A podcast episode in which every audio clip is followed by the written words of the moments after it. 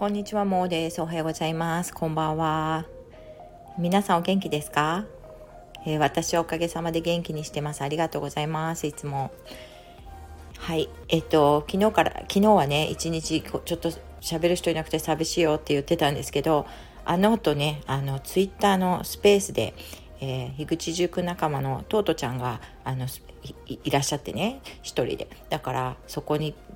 こうジョインしてでトートちゃんとねもうほんと結構1時間ぐらい喋ってたのかな。で新しい方とかもなんかこうスペース仲間の方とかも紹介していただいたりとかしてすごいなんか楽しい時間を 過ごさせていただいちゃいましたね。でちょうど夜ご飯自分ももうなんかお昼も全然なんかきちんと撮ってなかったのであの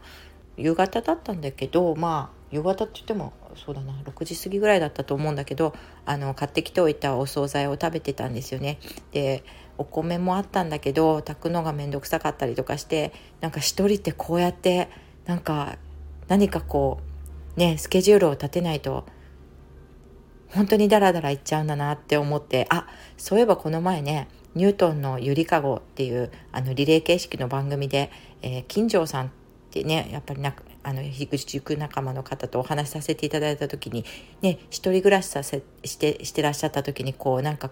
宗教的なものでもいいから何かやらなければいけないことがあった方が自分の毎日の日常生活にねなんかこうメリハリがつくみたいなことをおっしゃってたんですね。それはね。それですねまさに。だからもう朝はねやっぱりここにいる間はゴミ捨てが必ずねまあ2日にいっぺんとかやらやりたいなと思ってるのでそういうののゴミ捨てに行くために朝きちんと起きるとかもう夜はねなんかこう何時以降は業務を終了してここからがあのお休みの時間とかって決めなきゃいけないなみたいなことを思ってたりするんですよね。であの今日はねあの何をやったかというと金庫を開けるというミッションがありまして私にはあの金庫閉まっちゃったんですけどかあのその番号が分からなくなっちゃっていて、まあ、中にねあの何が入ってるかよく分からなかったんですよ。開けてあった時はいつもねこういうのがあるこういうのがあるとか言ってたんですけどなんか閉まっちゃったらしいんですよね。で開かないと。もうね妹もそういうのをなんかこう1日とか2日かけてあの解決するね時間がなかなかいつも取れないので私が日本に来た時にはそれをまずやってくれと。それであのこれ本当にあの参考もう全然そんなの関係ない人は関係ないんだけどちょっと面白かったのであのお話ししますと、えっと、すぐ来てくれたんですね朝電話したら「あじゃああの午後伺いますよ」って言って担当の方が来てくださってそれで「いくらぐらいするんですか?」って言ったら「いや何万です」と「何万とかするんですか?」ってでもしね金庫の中に本当ゴミみたいなものしか入ってなかったら何万もしてももう困るなって思ったんですよ。そしたらね案の定いらっしゃったら全部でねあの3つの開け方があるんですよ。1個は壊す。で2個目は穴を開けて鍵をこう鍵を簡単に開けられるんですね穴開けると見えるからねそのダイヤルのところが。でそれが2個目。で3個目はこう穴も開けずにこう技術技術者の勘みたいので開けるというのがあって、まあ、一番のその技術者 ちょっとこれ言えない。技術技術者のあの勘でやるやつはいくらだったかな、まあ、全部であの出張費基本料金とかがまあ5,000円と8,000円あ違う違う。全部で出張費と基本料金で8,000円。プラス5万円っておっしゃってたかな。ね。で穴を開けるやつだと4万円多分。だから大体5万円。5あ違うか。4万あ4万円ね。だから大体この出張費とか基本料を入れると4万8,000円。で、えっと、もし壊すみたいなことになればもう使えなくなっちゃうんだけれども、えっと、3万3万円か。だからプラス8,000円で3万8,000円。だけどその壊れちゃったあのものを廃棄するその時にどうするかっていうと2万円かかりますと。じゃあ5万8,000円じゃないね。でプラス消費税だからね。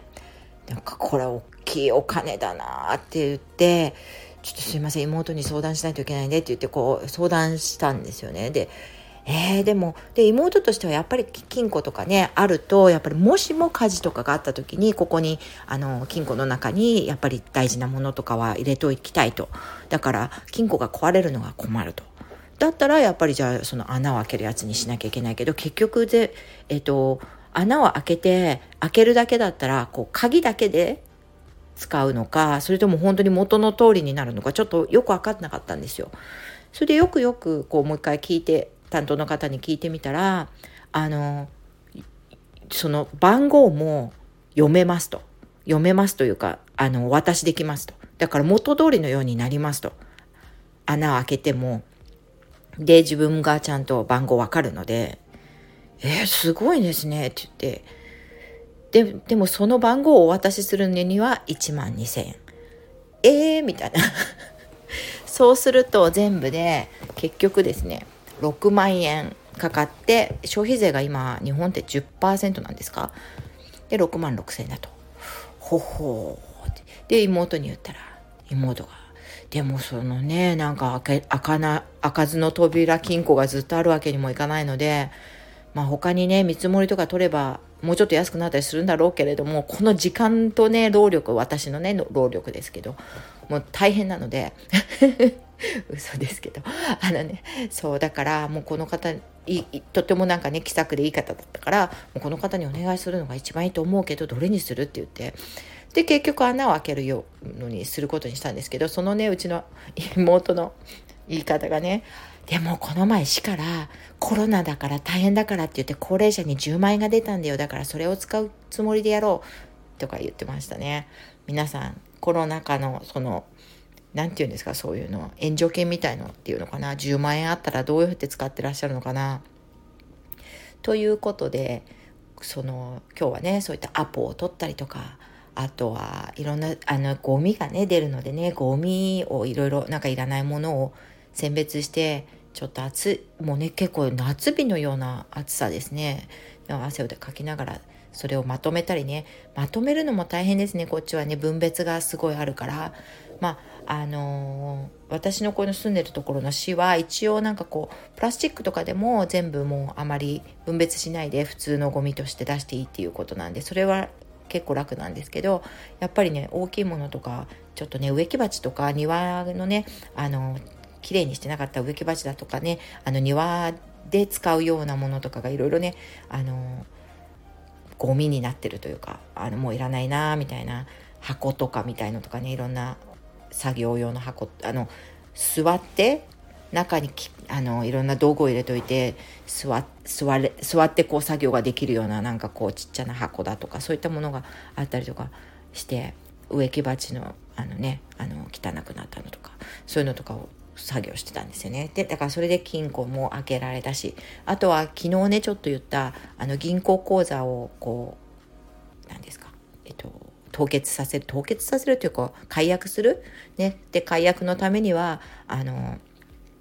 解約する亡くなった方の解約をするだけではなくて解約ということではなくて相続になっちゃうんですよね。お金が中に入ってる場合はね。あれなってない場合はどうなるんでしょうね。でちょ,、ね、ちょっとは入ってるのでそうすると、まあ、法てあの遺書がありますかとかね。そういう話も先ほどね担当の方から電話があったのでして。であでも相続者の方があの介護海外にいる場合は結構ややこしいことになるんですよねどうされますかって言うとあ私あの放棄というかねあのするのであの3人のその法定相続人の3人がねの中の誰かが取ればいいですよでそうするとうちの母親になるんですよね。で母親だとあの戸籍は亡くなった父の戸籍の中に、えっと、名前が入ってるので一番簡単なんですね。私たちだともうあの結婚して外に出ちゃってるので、えっと、自分たちの戸籍も必要でしかも私は海外にいるので住民票がないのでそれもなんかややこしいしもしね私があの代表者としてそれを相続するみたいな話をするとややこしいと。でそうするとね母がきちんとそのそういったことを理解してなきゃいけないんだそうなんですよ。であの昨日も言ったけど隔離のためにね私から隔離するために今はホームの方であのショートステイみたいな感じで1週間あの預かってくださってる預かってってねあれですけどそこに泊めらさせていただいてるのでまだ帰ってこないのででもどういうことが分かればあのそういうその相続人の代表者になれるんですかってお聞きしたらあの私の言ってることが分かって「はい」とおっしゃってそれにそれをご理解されてることが大切なんですっておっしゃるんですよ。だからうちの母は認知症なんですよね。だから理解してるかどうかは分からないですけど「はい」って言うかもしれないんです。とかって今言いそうになったんですけどまあそういうところをご説明申し上げるのも良くないよなとか思いながらうーんこれが難しい問題だなって。でうちの母は一応いろんなものかけたりとか字も書けるしあのこういうの書いてって言えば書けるしあとは多分私が説明しておいてあのこの女の方が女性がね言ってる方に対してはきちんと「はい」って言ってねって言えば多分あの分かってますとかね「はい」って言ってねって言えば分かると思うんですけど実は私本当に2年と3ヶ月会ってないのでどのぐらいねその認知症のあの症状がねあのなってるかわかんないんですよ。やっぱりでも、うん、電話とか LINE とかで電話あの話してるところを見るとどんどんね弱くなってるし忘れ物の忘れるものの量がねどんどん増えてるのでねでそういうのとかを考えるとうんもしかしたらそういう受け答えも無理かもしれないじゃじゃあ無理だった時はどうするんですかっていうとやっぱりうちの妹が出てこなきゃいけないとかいうことがあってそれをねいろいろじゃあとりあえず明日母明日？明日あの母が帰ってきたら母と電話でおお話ししていただいてあのまあ彼女が代表になれるかどうかを決めましょうっていう話をねしました今日は。もうなんとなく今日は私の任務はもういいかなと思ってですねあの業務は完了しようと思います。ということでえっ、ー、と本当ね、全然今こういう状況が関係ない方には関係ない話だと思うんですけど、あの、もしかしたらね、本当になんかそんな感じの、今私と同じような感じで介護されてる方とかいたり、まあ私は本当遠隔介護な感じなんですけれども、あの、カメラをね、うちにつけてあって、で、母がきちんとここで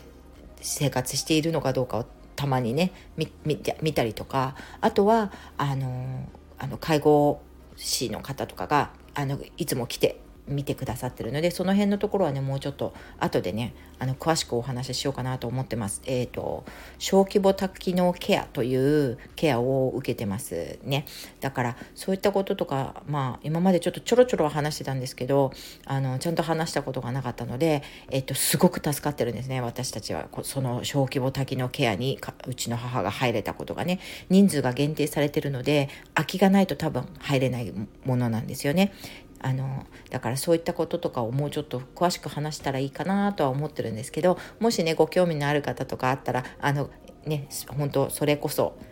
ツイッターのねスペースでなんかそういうのお話できたりとかすると思うのであのまあ全部何でも知ってるわけじゃないんですけど経験談としてなんかこうシェア一緒にねあのできたらいいなとかもいつも思ってますのではい。だからそんな感じですね。じゃあ今日は業務終了しましたのでちょっとお買い物にあの自分のもののお買い物に行ってこようかなと思います。ではあの皆さんいい良い一日をお過ごしくださいませ。バイバイ。